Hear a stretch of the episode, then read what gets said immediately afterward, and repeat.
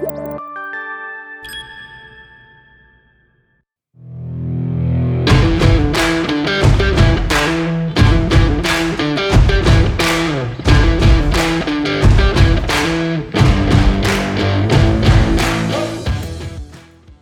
bem-vindo ao BioTalks, o seu podcast com informação atualizada e especializada em oncologia.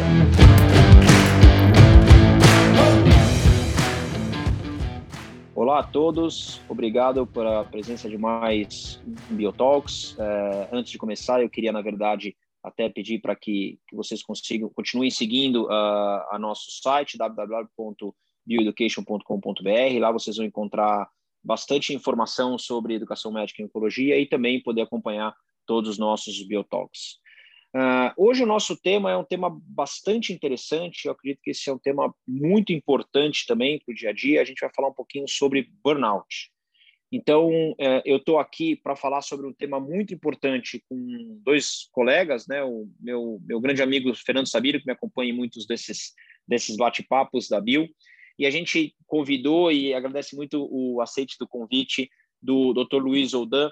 Então, o nosso colega Luiz Oldan, ele é formado em medicina pela Unicamp, ele tem complementação da formação na Universidade de Salamanca, residência médica em psiquiatria pela USP, com complementação de formação pela Universidade de Barcelona, especialização em dependência química pela Unifesp, tem um MBA em gestão de saúde pela parceria Insper Einstein, foi especializando em psicologia positiva e ciência do bem-estar, autor de diversos trabalhos em psiquiatria publicados em congressos nacionais e internacionais, coautor de diversos capítulos de livros, autor do livro Catode 15 anos, uma proposta de cuidado ao dependente químico, e desempenha um papel fundamental como médico gestor do cuidado em saúde mental da equipe de saúde populacional do MD Alan Einstein e é sócio fundador e CEO da Liberté Saúde Mental.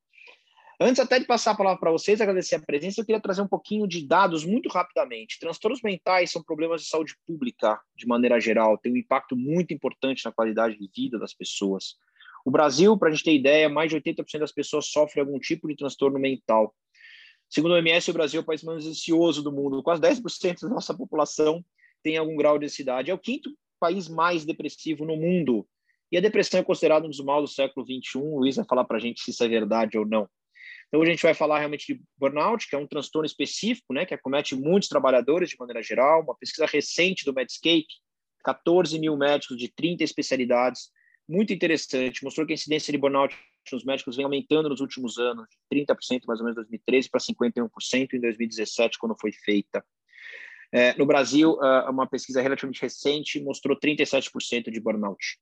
E apesar da oncologia nessa, nessa pesquisa do Medscape aparecer somente como a 21 especialidade com maiores índices de burnout, é muito importante a gente destacar que, na verdade, junto com o otorrino, junto com urologia, foram as, as que apresentaram os níveis mais graves de burnout quando avaliado realmente isso. Bom, não quero falar mais, queria agradecer ao Sabino e principalmente ao Luiz por estar aqui com a gente. Obrigado, gente. É, é, é um prazer estar aqui com vocês. E eu já começo aqui soltando a primeira pergunta para o Luiz. Luiz, é, fala um pouco para a gente o que, que é então o burnout, como é que eu diferencio de depressão, de outros transtornos aí de, de é, mentais em geral.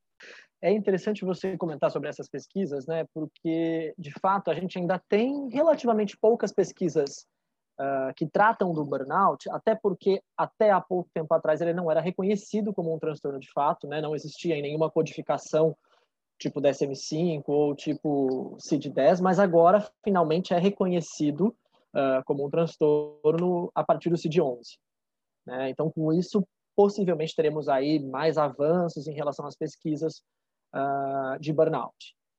O burnout, ele, ele se caracteriza principalmente por um esgotamento energético em diversas esferas, então energia física, energia emocional, energia mental, energia espiritual, que é a energia do propósito, né? energia social, que é da conexão. Todas essas energias estarão reduzidas quando a gente está falando do burnout. Então, é um esgotamento completo. A característica principal do burnout, que até assusta muitas organizações, é que ele é sempre relacionado ao trabalho. E isso é o que o diferencia, de fato, de depressão, ansiedade, Depressão, ansiedade e outros transtornos mentais, eles podem ter uma relação com o trabalho, mas não são oriundos do trabalho, especificamente, ou sempre. Né? Enquanto o burnout, sim, ele é caracterizado ah, principalmente por essa relação com o trabalho e também ah, ele pode gerar uma série de sintomas, às vezes parecidos com depressão, às vezes parecidos com ansiedade. Ele é um transtorno um tanto quanto polimórfico, né, que deixa o indivíduo, para além de cansado, às vezes num estado de hiperalerta, às vezes num estado mais desanimado, sem energia, triste, com choro fácil, com irritabilidade. Enfim, é uma gama de sintomas que podem aparecer uh, no, no indivíduo que tem o diagnóstico de burnout. Uh, Luiz, obrigado de novo, em nome da Bio e do nosso time, para vir debater com a gente um tema super importante, né? É, ouvindo aí tua, tua primeira fala, a gente deixa claro que realmente é uma relação basicamente 100% com o trabalho, né? E aí o que eu queria te perguntar é, na, em relação ao trabalho, quais são as principais causas desse burnout? Por exemplo, está é, envolvido nisso a carga de trabalho, aquele, aquela pessoa que tem uma jornada de trabalho é, intensa, é, talvez um, uma relação com a chefia ou um ambiente de trabalho de muita cobrança, um ambiente meio inóspito, ou eventualmente até a função que ela exerce, no sentido, às vezes, ser uma, uma, uma função insalubre. E, e já emendando essa pergunta, é, quais assim, os sinais, além das causas, né, quais os sinais assim que o chefe no trabalho, a equipe de trabalho deve perceber é, para evitar que você tenha aí um esgotamento completo? É, essa é uma questão bastante interessante, que até tem um, um, trabalho bem bonito da Gallup, com acho que mais de 12 mil pessoas entrevistadas, né, que busca identificar quais são esses principais gatilhos uh, relacionados ao burnout. E o que eles identificaram que aparecia na maioria dos discursos daqueles que apresentaram o burnout, por exemplo, era principalmente o que você trouxe mesmo de sobrecarga, sobrecarga de demandas, principalmente demandas uh, demandas de maior estresse psicológico? Tratamento injusto entre colaboradores, então uma liderança que trata colaboradores de formas diferentes e com injustiças de um com o outro, isso também é um fator que eles trazem como bastante contributivo para o burnout, lembrando que o burnout ele está muito relacionado não a grandes traumas, mas a pequenos estresses diários que vão se acumulando. Então, falamos da sobrecarga, falamos do tratamento injusto. É, outra coisa que é, contribui bastante, oferecimento de metas pouco claras. Falta de clareza na, na, nas orientações, né, de qual a meta a chegar ou como chegar àquela meta. Isso também contribui bastante. A falta de comunicação e suporte dos gestores também é trazido como um fator importante e principalmente a pressão por prazo, né? Uma pressão muitas vezes uh, irreal, né? irrealista. Esses são os principais fatores que contribuem como gatilhos uh, estressores para um burnout. Em relação ao que você perguntou, uh, a segunda pergunta foi relacionada a como identificar, né? Isso, isso. Como que o, a chefia ou a equipe de trabalho pode identificar antes de você ter um esgotamento completo, né? Primeiro que para a gente identificar, né, eu faço muito um advocacy em relação a, aos gestores começarem a ter acesso e principalmente a olhar sistematicamente dados relacionados ao índice de satisfação no trabalho. Se a gente tiver escala, se a gente tiver uh, pesquisas, como até as próprias pesquisas de clima organizacional, feitas de maneira firme e adequada e o gestor tiver acesso a esses dados de maneira sistemática, como é que está oscilando? O problema, por exemplo, da pesquisa de clima organizacional é que muitas vezes ela ocorre uma vez só por ano, né? E a gente precisa de algo mais imediato. Então, ter acesso a estes dados, como é que eles estão oscilando, já é um bom indicador. Em relação aos indivíduos, a primeira questão é: eu preciso trazer feedbacks constantes para minha equipe. E quando eu falo de feedbacks, não é um feedback formal. Mas é às vezes sentar ali, tomar um café junto, é às vezes sentar e ligar e perguntar, e aí, como é que você está? Sem ter essas ações, nenhum gestor vai perceber que seu, seu, seu colaborador está entrando em burnout. Né? Por quê? Eu preciso perceber nuances muito, às vezes, discretas, como, principalmente, uma quebra de comportamento. Aquele seu colaborador que entrava, participava das reuniões, dava a opinião dele, conversava, ele começa a ficar mais retraído, mais quieto. Ou mesmo aquele que era mais contido, era mais tranquilo, mas ele começa a ficar mais áspero e reativo.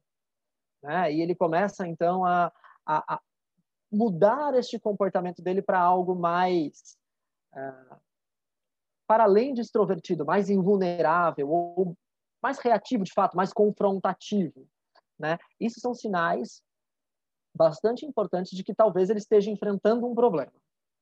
Aí, claro, eu vou precisar entender se isso está relacionado à sobrecarga de trabalho, se isso está relacionado a injustiças no trabalho, vou relacionar aqueles dados da pesquisa de crime organizacional, vou passar um questionário ali de burnout sistematicamente para os meus colaboradores, tentando observar qual é a, o estresse no trabalho, ou qual a quantidade de estresse no trabalho daquele indivíduo.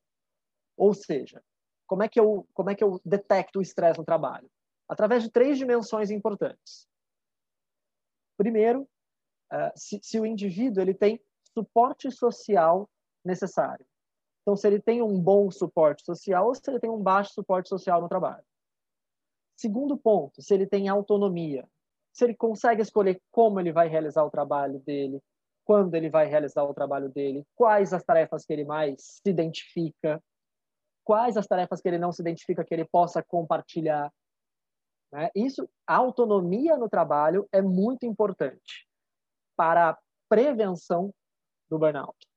Em outras palavras, quando a gente exerce controle demais, é aquela coisa, você não pode atrasar um segundo no ponto, você não pode isso, você não pode aquilo. Esse, esse exercício do controle excessivo, né? aquele, aquele líder que responde num padrão é, comando e controle, muitas vezes isso também pode uh, piorar uh, fatores de burnout. E por fim, a terceira dimensão, que são as próprias demandas psicológicas, né? O quanto que aquele indivíduo ele tem de tarefas para entregar, o quanto que ele tem de ações para entregar e se isso está claro compatível uh, com a função dele, com o cargo dele, com o salário dele e com a rotina dele, né? Se isso é possível para ele. Eu, eu gostei, pô, achei, achei que foi fantástico aqui. A gente falou até um pouco de como prevenir algumas coisas, né? E a gente tocou até num assunto aqui que a gente sempre discute em outras coisas, gestão, né? A diferença até do líder e do chefe, né? O chefe é aquele cara que vai chato, vai te pressionar e vai te favorecer e facilitar você entrar no burnout, né? O líder ele vai tentar estar junto com você, carregar junto o piano, às vezes até o cara que te reconhece muito antes de ter algum tipo de trauma nesse sentido. Mas a gente falou muita coisa sobre tarefa de entrega e, e, e cobrança. Mas tem um ponto que eu queria colocar aqui, porque assim, algumas profissões, como você disse, né, e todas elas podem estar aqui entre esses aspectos de entrega e cobrança, e hora, e, e tarefas, de maneira geral. Mas a medicina tem um algo a mais, né? E é, e é nesse ponto que eu queria chegar, em relação ao tipo de profissão. Qual é o impacto de quem, além de todas essas cobranças dos gestores cada vez maiores hoje em dia, né? Prontuário eletrônico, documentação, a gente vê que nas pesquisas, as poucas que tem, falam muito sobre esse tipo de dado como, como é, é, deflagrador, eventualmente, né? É, como que, eventualmente, o médico ali na, na, na frente do paciente sofre com isso? Trazendo para a oncologia, inclusive, né? O sofrimento da família, a questão realmente que até pode juntar um pouco com essa parte que você falou religiosa, né? Pode misturar junto com o que é o sentimento do próprio médico, mas como é que ele trata essa parte de interação médico-paciente? O quanto impacta para burnout, ou quanto contribui, ou quanto pode deflagrar o burnout, também o estresse de uma coisa que não depende dos outros em volta, e sim daquela sua relação com aquele paciente grave, uma situação triste, uma situação problemática daquele paciente, daquela família. Poxa, perfeito, André, essa pergunta, porque, obviamente, os profissionais de saúde, entre alguns outros profissionais, né, são alguns dos, mai dos maiores uh, portadores aí de burnout. É, junto aí com principalmente é, trabalhadores do mercado do mercado financeiro, né, bancários, que têm metas ali muito muito malucas até eventualmente e, e, que muitas vezes muitos deles trazem que vai contra os próprios valores deles, né? Mas profissionais de saúde, pessoal do, do mercado financeiro, uh, pilotos de avião, por exemplo, são pressões que a gente chama de são profissões que a gente chama de alta pressão, né? Que tem uma importante responsabilidade sobre a vida dos indivíduos, né? seja sobre a vida financeira, que hoje é vista como algo muito importante, mas principalmente sobre a saúde especificamente, ou sobre a segurança. Né? Policiais também têm muito burnout. Né? Então, quem lida com o público e com as necessidades do público tem maior chance de desenvolver burnout. Isso que você trouxe em relação a o quanto que impacta principalmente para o médico, né? os problemas ou as questões do, do, dos pacientes e daquele grupo que ele, que ele cuida, isso está absolutamente relacionado ao burnout. O burnout guarda uma íntima relação com algo que o pessoal vem chamando de fadiga por compaixão, ou até um outro nome que, que tem se dado, até entendendo, depois a gente pode falar um pouco melhor sobre isso, mas é, tem um, uma outra linha de pensamento que chama isso de fadiga por distresse empático. O que, que isso quer dizer? Quando a gente uh, oferece nossa ajuda para alguém, quando a gente oferece o nosso ouvido para alguém, quando a gente oferece o nosso cuidado para alguém, isso é dispendioso em termos de energia. A gente está ali desprendendo de uma energia que é uma energia importante para a gente. E quando a gente passa a não ser reconhecido por, por desprender aí essa energia, aquilo vai me causando uma certa aflição e angústia. E para além disso, né, quando eu não consigo regular bem as minhas emoções, o que, que significa isso? As emoções do paciente me afetam quase como se fossem minhas. O sofrimento, a dor, a tristeza, o luto, né, dos pacientes, dos próprios familiares, né, porque o bom médico é aquele que não cuida apenas daquele paciente que ele está frente ali, né, ele cuida de todo o entorno. Acho que na oncologia vocês vivenciam isso de uma forma quase que brutal, né? Isso traz um acúmulo de estresse, principalmente justamente quando eu não consigo entender o que, que é meu, o que, que é do outro, quando eu não consigo executar aquilo que eu chamo de autoconsciência para essa execução, eu preciso ter um treinamento de inteligência emocional, que a gente não recebe na formação como médicos. Tão poucos próprios enfermeiros, tão pouco, enfim, maioria dos profissionais de saúde, ou, e aí se a gente ainda migrar né, para outros profissionais que não da saúde, é mais difícil ainda. Né? Nós não temos um treinamento em relação a isso. A gente não sabe até onde é empatia, até onde é egoísmo, até onde é porque a gente não tem essa cultura de olhar para isso. Talvez por isso, cada vez mais, aumentando fadiga por distresse empático, aumentando fadiga por compaixão e, reparem, fadiga por compaixão não significa que quando você é, é, que você entra em sofrimento por ah, executar a compaixão demais.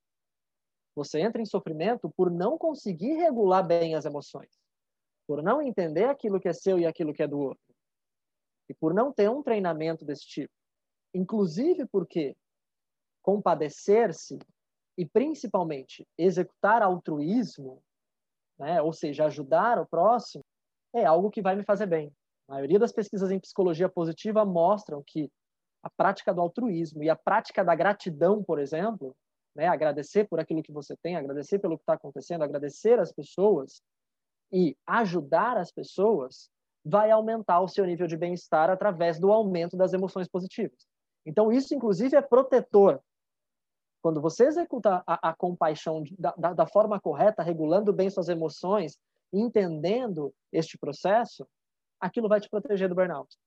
E, principalmente, claro, quando você é reconhecido pelo seu trabalho. Acho que na pandemia, muita gente não entrou no burnout pelo reconhecimento que há muito tempo os profissionais de saúde não tinham na mídia. Né? Mas ainda assim, muita gente entrou em burnout por essa dificuldade também uh, de diferenciar aquilo que é seu, aquilo que é responsabilidade sua, assumir mais responsabilidades, rotinas exaustivas, né? Profissionais de saúde ficaram submetidos a rotinas muito exaustivas agora durante a pandemia. Né? Estamos ainda em um momento grave da pandemia e que já estamos muito cansados fisicamente e emocionalmente. Então, como é que a gente vai fazer agora nessa segunda onda? Acho que essa é uma grande questão para a gente trabalhar. Falei demais? Não, tá, tá excelente. Assim, eu tô, bom, eu tô super, é, assim, é, vendo o dia a dia nessa conversa nossa, né? Não dia a dia só agora da pandemia, mas é, principalmente na área que a gente faz de oncologia, no qual a compaixão, né, e a empatia, ela, ela tem que fazer parte né, dessa relação médico-paciente. Acho que isso é, isso é vital. Você tocou num ponto interessante é, em relação à pandemia, né? Porque por mais que por um lado alguns profissionais que tinham uma sobrecarga de trabalho por conta aí de toda a situação de redução de, de até home office, mas até pilotos de, de avião com redução de, de voos, voos talvez tenham diminuído a taxa de burnout. A, a minha impressão, pessoal, é que os profissionais de saúde, principalmente os que estão em linha de frente ou que continuaram né, trabalhando, não na linha de frente, mas que a sua especialidade ou a sua atuação ela é essencial e permaneceu, a gente permaneceu trabalhando, como é o caso da oncologia, é, a minha impressão é que talvez, não sei se é isso que eu queria te perguntar, se você acha que com a pandemia é, isso aumentou, pelo sentido, é, não porque talvez tenha aumentado a carga de trabalho de nós oncologistas ou de outros profissionais de saúde, mas pela limitação de você ter você socializar, né, por conta do distanciamento social, né, de poder talvez fazer um break, viajar, né, fazer um intervalo e poder viajar, está limitado. Isso que eu queria te perguntar, se a pandemia piorou nesse sentido pelo fato de você não ter, ter restrição das válvulas de escape, se acho que eu posso dizer assim, é, nesse processo de tentar prevenir o burnout. E, e Sabino, eu até complementaria até que ponto trazer o trabalho para casa, médico, com o paciente, com essa dificuldade da gente né, assumir essas, essas, essas emoções, esses sentimentos, junto com a família, não pode ter deflagrado algo pior. Porque houve um reconhecimento muito grande de quem está na linha de frente. Os médicos, de maneira geral, mas muito mais quem está na linha de frente. Mas quem continua naquela sua profissão, como é que foi trazer o paciente oncológico para dentro da minha casa, atender esse paciente e, e, e eventualmente, o impacto na, na, no burnout? Olha, é, é, isso que vocês trazem é essencial né, para a gente falar sobre burnout e para a gente falar desse momento que a gente está vivenciando. Né? Primeiro ponto, em relação ao que o Fernando trouxe, né, o Sabino trouxe, em relação às válvulas de escape. Né? Como a gente comentou lá atrás, uma das principais é, dimensões aí do estresse no trabalho e do próprio burnout é o baixo suporte social. Quando eu falo de suporte social, eu não estou falando só de suporte social na organização, no hospital, na empresa, né? mas eu estou falando também de suporte social familiar, suporte social de amigos, Poxa, é muito bom você sair do trabalho depois de um dia exaustivo, chegar para o seu marido, chegar para sua esposa e contar aquilo que está acontecendo. Né? Falar sobre os sentimentos, sobre os estresses, sobre as emoções é um fator protetor. Mas também sair com os amigos, se divertir um pouco, esquecer um pouco aqueles problemas e conseguir desconectar é extremamente importante, até para gerar para a gente uma resposta de relaxamento no corpo. Né? Baixa frequência cardíaca, baixa frequência respiratória. Então a gente vai se sentindo mais relaxado. E isso é importante para que a gente recarregue as nossas baterias e saia daquele estado de fadiga ou saia daquele entre por um estado de recuperação até alcançar de volta a vitalidade. Então a gente precisa dessas válvulas de escape e deste tempo, até de um tempo de férias e de uma viagem para desconectar, para sair daquele modo fadiga, ir para o modo recuperação e ir para o modo vitalidade. Então, de fato, a ausência dessas válvulas de escape piorou o nosso cenário. É mais um ingrediente aí no caldeirão. Né? E como o Andrei trouxe, né, quando a gente passou a levar o trabalho para casa, quando a gente começou a atender em casa, fazer para algumas pessoas o home office, para outras pessoas a, a teleconsulta, né, seja de maneira parcial ou seja de maneira integral, inclusive para alguns profissionais, isso trouxe uma ausência completa para a gente de divisão entre vida pessoal e profissional. Muita gente até indo trabalhar, né, trabalhar via tele, só com a camisa. Não, eu vou ficar aqui de bermuda, que eu estou tranquilo, estou em casa, né, vou ficar de camisa, que eu só vou aparecer aqui. Mal você consegue perceber que você está entrando na rotina de trabalho ou que você está saindo da rotina de trabalho. Então, a manutenção de rituais, né? Poxa, eu vou vestir minha roupa de trabalho, mesmo que eu vá trabalhar no computador de casa. Eu não vou trabalhar com o computador no sofá. Eu vou ter um ambiente específico em casa, se eu tenho essa condição, claro, uh, para que eu possa entender que eu estou entrando no meu modo trabalho. Ah, mas eu estou pregando aí que a gente tem que separar a vida pessoal e profissional? Não. A pandemia veio mostrar para a gente que, de fato, não existe essa separação. A gente tem que aprender a integrá-las de maneira mais saudável. E para integrá-las de maneira mais saudável, esses rituais aí de uh, conexão e desconexão com o trabalho são muito importantes. As pausas, né? pequenas pausas para restauração, seja ao longo do dia ou grandes pausas de férias, são absolutamente necessárias.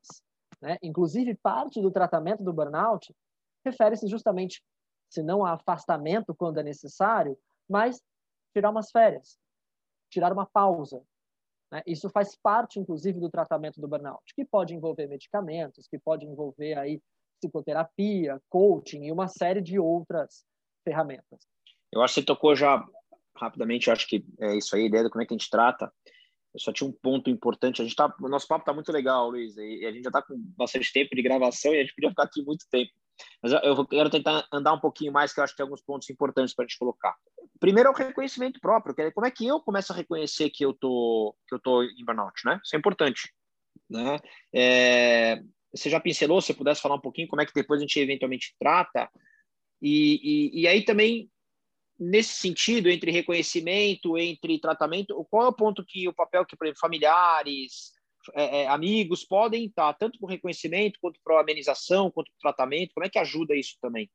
Para a gente reconhecer que a gente está entrando em burnout, muitas vezes eu preciso do olhar do outro. É como você colocou, é importantíssimo a família sinalizar, os amigos sinalizarem e o próprio gestor ou pares de trabalho sinalizarem. A gente tem muito tabu para falar disso no trabalho, né? Poxa, como é que eu vou falar para ele que ele está irritado, que ele está empatado em todo mundo?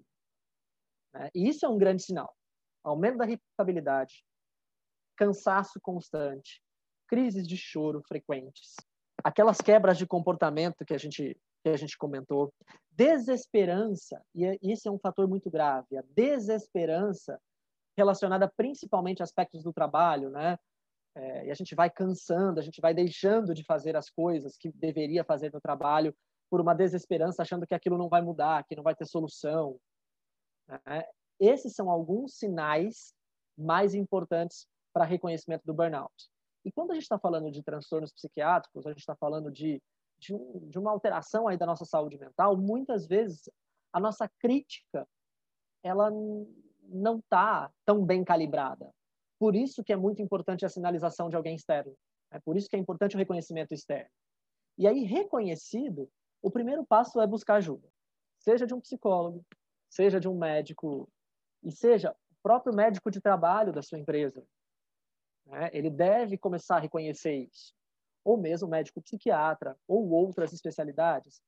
Uh, buscar essa ajuda é extremamente importante. Né? Eu sempre digo, buscar ajuda é sinal de coragem, não é sinal de fraqueza. É, então, esse é o primeiro ponto. Frente a essa ajuda, o, o, o tratamento do burnout ele varia muito em relação à gravidade muitas vezes algumas orientações em relação a como olhar para o trabalho já são suficientes para que a pessoa consiga sair daquele estado. Às vezes não é.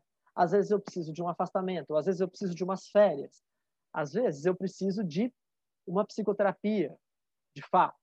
Né? Às vezes um coaching para aprender a lidar melhor com o meu próprio trabalho. Né? E muitas vezes o tratamento psiquiátrico com uso principalmente de antidepressivos, né? inibidores seletivos aí da recaptação de serotonina, principalmente, ou alguns ansiolíticos, às vezes, inclusive. Né? Legal, Luiz. Deixa, deixa eu pontuar algumas coisas aqui. Eu, a gente, depois eu pedi, acho que talvez, teu último, teu último comentário muito importante que vai ser aqui. A gente talvez ter que fazer um segundo tempo desse podcast também, que nem a gente falou na outra semana com os paliativos. Muito bom. A gente sabe que uma pesquisa no Brasil mostrou que 86% dos médicos falaram que não tem respaldo nenhum do seu gestor em relação ao burnout. 10% não sabiam.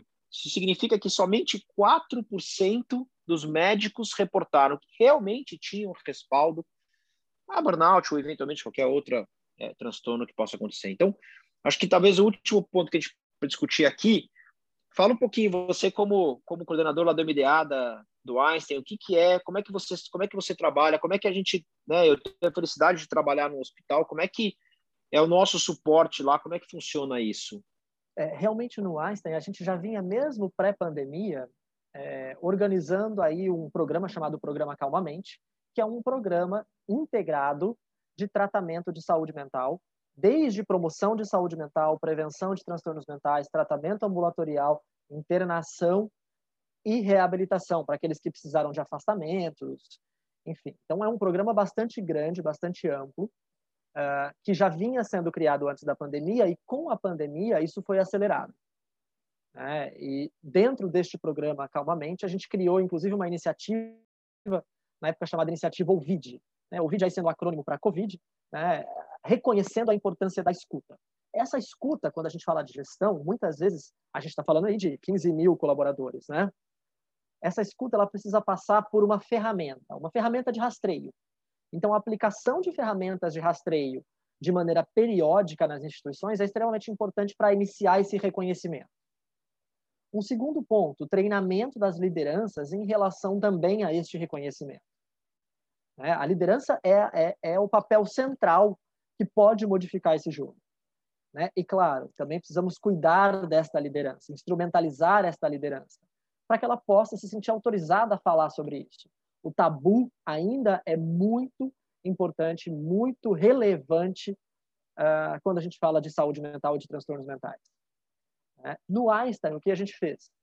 A, gente começou a colocar rodas de conversa na própria jornada de trabalho dos nossos colaboradores. Então, nós entrávamos nas áreas mais críticas que estavam solicitantes aí por ajuda para semanalmente fazer um espaço de escuta. Além das rodas de conversa, a gente criou os espaços de descompressão.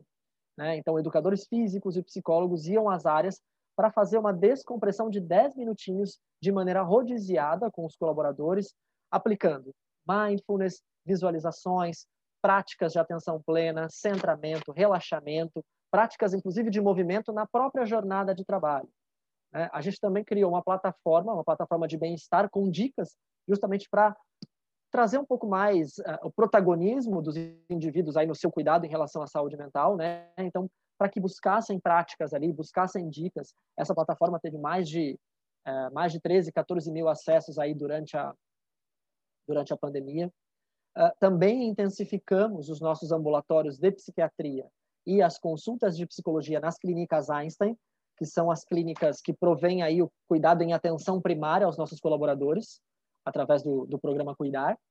E também implementamos outras tecnologias para também instrumentalizar mais os médicos de família a detectarem esses transtornos. Então, a gente introduziu a prática do matriciamento uh, do psiquiatra para o, o, o, médico de família também uh, nas clínicas Einstein no programa Cuidar.